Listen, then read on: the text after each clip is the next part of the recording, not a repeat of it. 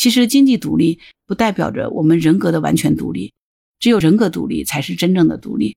这个世界上真的没有无缘无故的爱，往往越是让你舒服的事情，可能越是容易让你迷失，让你痛苦。只有保持清醒的头脑，看清自己，才能看清他人。你好，我是木兰，欢迎收听订阅当户知。还记得三年前轰动一时的孕妇泰国坠崖案吗？二零一九年六月九号，怀孕三个月的中国籍女子王暖暖在泰国乌恩帕登国家公园游玩时，从大约三十四米高的悬崖坠落。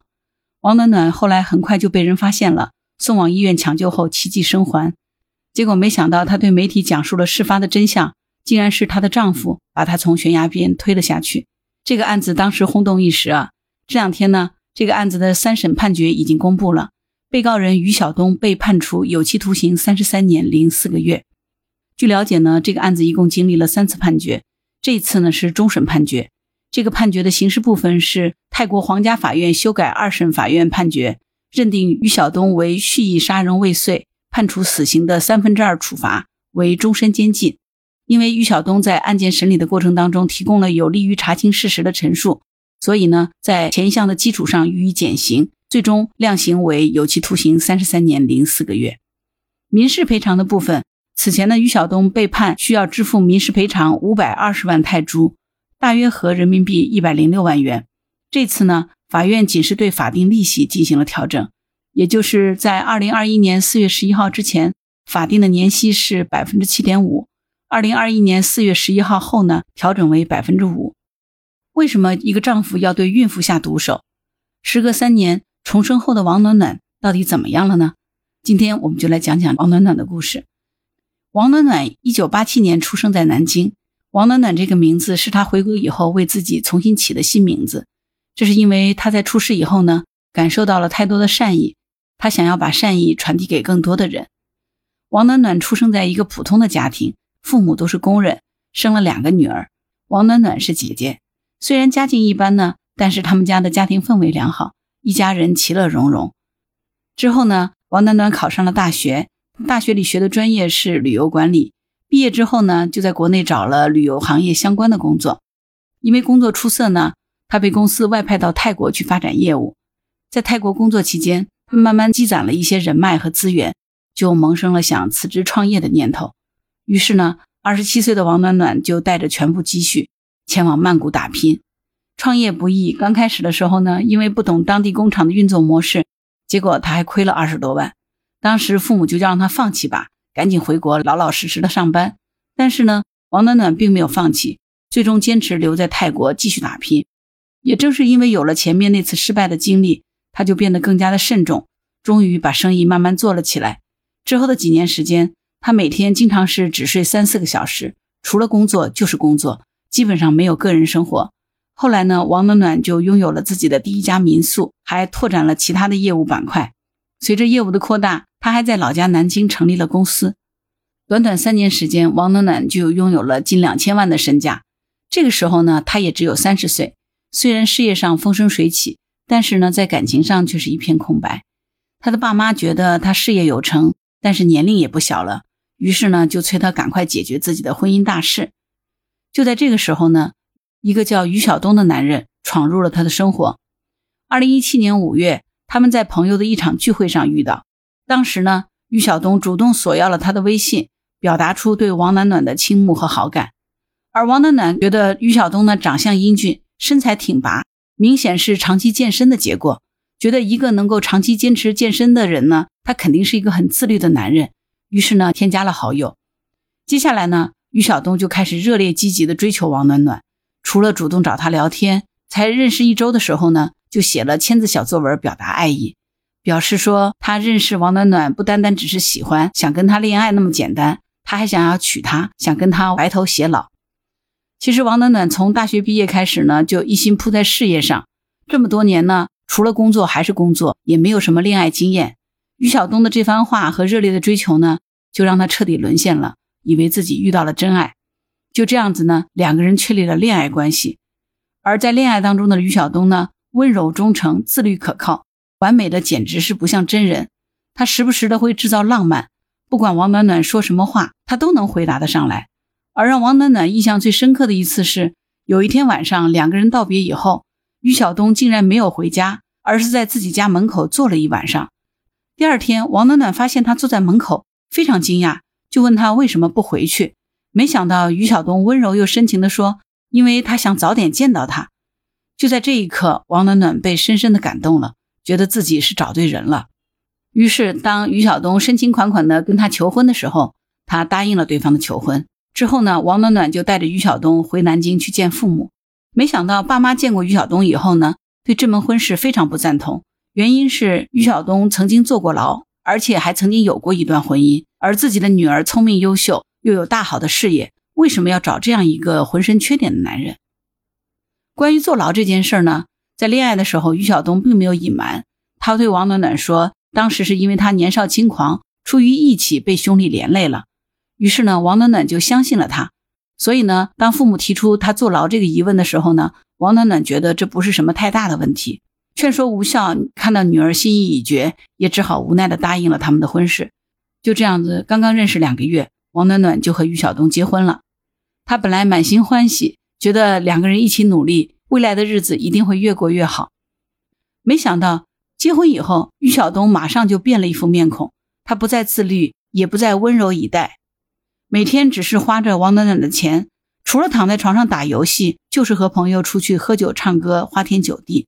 有一次，两个人在外面吃饭，王暖暖不小心从楼梯上摔了下去，当时于晓东就在座位上打游戏。听见响动，不过是抬头看了一眼，就又将视线移回到手机屏幕上。最后还是餐馆的工作人员把王暖暖送到了医院治疗。面对这样的丈夫，王暖暖心里有些凉。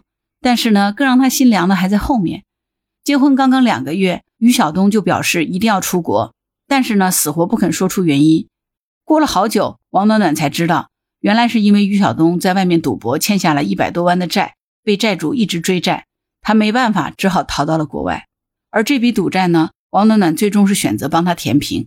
他以为这样做了以后呢，对方会有所收敛，但是没想到，二零一八年十一月十九号，屡教不改的于晓东又偷偷转走了他公司账上的五百万去赌博，两个人之间的矛盾因此是彻底爆发了。也就在这个时候呢，王暖暖才知道，当年于晓东坐牢根本就不是为了兄弟，他是因为盗窃抢劫坐了十二年的牢。事情败露以后呢？于晓东跪在王暖暖面前痛哭流涕，称自己是因为年少坐牢，没有好好享受过生活，所以才拿了钱去弥补遗憾，并一再的指天发誓，以后他再也不赌了。但是发生了这一切以后呢，王暖暖的父母就觉得于晓东并不是真心喜欢自己的女儿，而是看上了女儿的钱才跟他结婚的。于是呢，就劝女儿实在不行就离婚了吧。这个时候，王暖暖心里还是有些矛盾的。她一方面觉得父母说的有道理，另一方面又觉得她丈夫很可怜，说不定以后能悔改了呢。结果没想到，就在这个节骨眼上，王暖暖发现她怀孕了。这下子，王暖暖就彻底断了离婚的念头，决定再给于晓东一次机会，以后好好过日子。但事实证明，她实在是太天真了。而这次的天真，她所付出的代价却是想象不到的惨烈。二零一九年六月九号凌晨四点半。王暖暖被于晓东叫起来，于晓东说：“人生要有仪式感，想要带着他去看日出。”王暖暖心里很高兴，因为她自从决定放弃离婚以后呢，看到了丈夫的变化。于晓东不仅不再夜不归宿，也不再赌博了，而且对她又恢复到了恋爱时的样子，温柔体贴，呵护有加。王暖暖觉得生活终于苦尽甘来了，于是呢，她就非常开心的和丈夫出发去了观赏日出的公园。到了公园以后呢，这时候是凌晨五点半，在山上，王暖暖抬头看到了第一缕阳光。可是就在这个时候，丈夫从背后抱住了她的腰，而且还在她的脸颊上亲了一下。王暖暖还没来得及回话，耳边就传来恶狠狠的声音：“你去死吧！”于是她被丈夫一把推下了悬崖。等到王暖暖意识到的时候呢，她人已经直接落在悬崖下了。这个时候，她虽然大脑是清醒的，但是身体上的疼痛。却让他晕了过去。幸运的是，没过多久，有一位迷路的游客在寻找出路的过程当中，恰巧看到了躺在悬崖下的王暖暖，于是急忙打电话叫来了救护人员。王暖暖被紧急送往医院。但是，当在医院里的王暖暖醒来的时候，眼前的一幕却令她惊恐不已：亲手把她推下悬崖的丈夫，就站在病床前紧紧地盯着她。于晓东威胁，如果说他敢把事情说出去，就让他死在医院里。冷静下来的王暖暖意识到自己处于劣势，为了自保，他选择了沉默。入院的第二天，于晓东就不顾医院的反对，摘下了王暖暖身上的仪器，想要把她强行带出医院。他甚至于叫嚣着说：“王暖暖是他的妻子，他有权决定他的生死。”所幸的是，医生和护士把他拦下了。为了求生呢，王暖暖不得不示弱。终于，他等到了一个机会。那天，于晓东去买早餐，王暖暖就趁机将事情全盘告诉了医生。医生当即就报了警。最终，泰国警方以谋杀罪将于晓东逮捕。在一审的时候呢，于晓东被判终身监禁，并且需要支付民事赔偿五百八十九万泰铢，约合人民币一百二十七点五万元。对于这个结果呢，王暖暖觉得能够接受，因为在泰国是很难判死刑的。结果没想到，于晓东上诉后，二审的判决推翻了一审所有预谋杀人的认定，于晓东的刑期呢也改判为有期徒刑十年。二审改判的原因竟然是因为没有找到绳索、刀具之类的杀人工具。所以呢，二审法官认为不构成蓄意谋杀。这一刻，王暖暖内心崩溃了。他说：“他真的接受不了，他们全家也接受不了。他是被救了下来，活下来了，可是他身体的各个器官受到了不同程度的损伤：膝盖骨全部粉碎，胯骨粉碎，足弓断裂，大腿骨无法完全接上，上臂受损，右眼皮挫伤，眼球险些不保，全身打了近九十根钉子，多处被钢板固定。”抢救了将近十天，才从鬼门关走了回来。而最让他痛苦的是，因为治疗当中大量用药，孩子也不得不引产了。二审判决之后呢，王暖暖决定继续上诉，一直要打赢官司为止。他认为被告于晓东自始至终拒不认罪，按照泰国的法律呢，拒不认罪就应该重判。最终前两天三审的判决终于下来了，被告于晓东被判处有期徒刑三十三年零四个月。民事赔偿五百二十万泰铢，约合人民币一百零六万。这件事儿也算是告一段落了啊，恶人终究受到了惩罚。其实呢，在认识于晓东之前，王暖暖就拥有了两千万的身家。她在泰国拥有饭店、民宿等多家店铺，还在国内开了公司，生意做得红红火火。如果不是这起坠崖的事件，王暖暖应该有美好的人生。但是因为这起坠崖事件，她一下子就跌入到黑暗的深渊，除了身体遭受到重创，她的事业也遭遇重创。因为坠崖事件，再加上这几年疫情的影响，他在泰国所有的产业已经全部没有了，员工已经遣散。而国内的市场呢，因为王暖暖长期处于一个医疗和上诉的状态，导致于所有的关系和业务都已经流失了。这两年，王暖暖的经济一直是只出不进的状态，反复的手术和康复治疗花费了他大量的资金。再加上打官司也花费了不少钱，不过呢，让他最难过的是，在坠崖事件之后呢，有些人远离了他，也让他看到了人性最丑陋的一面。最终，王暖暖选择成为社交平台上的一名主播，定期更新自己的视频，分享自己的生活状态。他说，他不想依赖别人，他希望通过自己的努力重新站起来。他也想做一些残疾人的公益项目，不仅是为他自己，也是为了别人。他还希望自己能够活成一个警示牌。能够给更多的人带去警醒。其实当初于晓东为什么会那么的了解王暖暖，是不是巧合呢？其实根本就不是巧合，因为这个世界上的很多巧合其实都是蓄谋已久。因为在泰国华人的社交圈还是比较小的，王暖暖在泰国打拼，又是这样一个年轻的女孩子，所以呢，于晓东一开始就瞄上了她。他找熟人获取了王暖暖的身份信息，还翻看完了她三年的朋友圈，对她做了充分的了解。俗话说呢，无事献殷勤，非奸即盗。他处心积虑的接近，只是因为他看中了王暖暖的资产。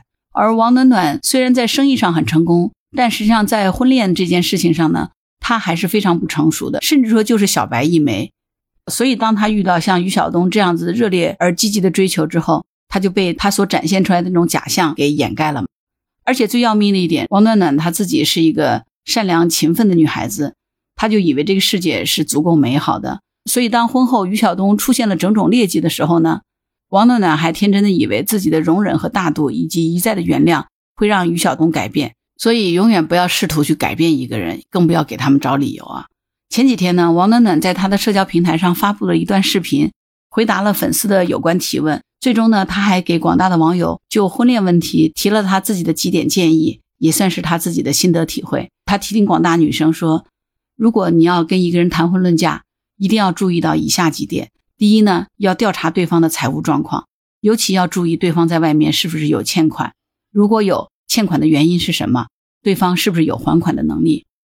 因为这里面涉及到问题会很多，欠款的情况和人品、信用都是有关系的。而他自己呢，就是在婚后才知道于晓东是烂赌，而且欠了很多外债。如果在婚前了解这些，也许他就不会贸然的闪婚了。可以说这条意见是他血的教训。第二呢，要了解对方的婚史，如果对方是离异，那最好要了解一下对方离婚的原因，而且呢，是不是有孩子，因为可能会涉及到孩子的抚养权问题。第三点呢，对方的家庭情况和财务情况、家风、思想教育情况都要做了解。其实我们常常说，嫁给一个人就是嫁给一个家庭，结婚不是两个人的事儿，结婚是两个家庭的事儿，甚至是两个家族的事情。其实很多问题呢，都会在婚后才出现，而一个人的言行举止和人品呢，很多时候是和他的原生家庭息息相关的。当初王暖暖被推下悬崖获救以后，于晓东的母亲得知王暖暖报警抓人。竟然对王暖暖说：“你又没死，为什么要报警？”你听听他这句话，你就知道为什么于晓东能够狠心把王暖暖给推下悬崖，想要杀害他。这真的是有其母必有其子，是吧？原生家庭和家庭教育真的是太重要了。第四点呢，婚前的检查非常重要，这是很多人可能会忽视的问题。其实婚前身体检查是可以查出家庭的遗传史、精神疾病等方面的问题，这个对于婚姻生活是非常重要的。最后呢，一定要看看对方有没有案底，要了解一下对方是不是有犯罪记录，有暴力倾向的人一定要远离。因为对于有暴力倾向的人来说，在婚姻当中发生家暴的几率就非常的大。我相信王暖暖提到这个，也一定是自己的切身之痛啊！啊，其实王暖暖这五点啊，总结的真的是非常好。不过呢，有一点我还想补充，是如果你真的不幸遇到了错误的婚姻或者是错误的人，要及时止损。转头就走，只有保全好自己，才能去迎接自己未来更美好的人生。无数的悲剧曾经告诉我们，很多人可能是叫不醒的，他最终只能是被痛醒。王暖暖就是一个活生生的例子。虽然说她很幸运的活下来了，但是付出的代价却是巨大的。也许你会奇怪啊，她都经济这么独立了，为什么还会走到这一步呢？其实经济独立不代表着我们人格的完全独立，只有人格独立才是真正的独立。这个世界上真的没有无缘无故的爱，往往越是让你舒服的事情，可能越是容易让你迷失，让你痛苦。只有保持清醒的头脑，看清自己，才能看清他人。希望所有善良的女孩都能被生活温柔以待，也希望王暖暖接下来的人生真的能够浴血重生，凤凰涅槃。好啦，今天节目就到这儿。关于本期话题，你有什么想法？欢迎在评论区留言。如果你喜欢木兰的节目，欢迎订阅、点赞、转发当护知。当然，如果你喜欢木兰，也可以加入木兰之家听友会，请到那个人人都能发布朋友圈的绿色平台，输入木兰的全拼下划线七八九，就可以找到我了。好啦，今天的节目就到这儿，我是木兰，拜拜。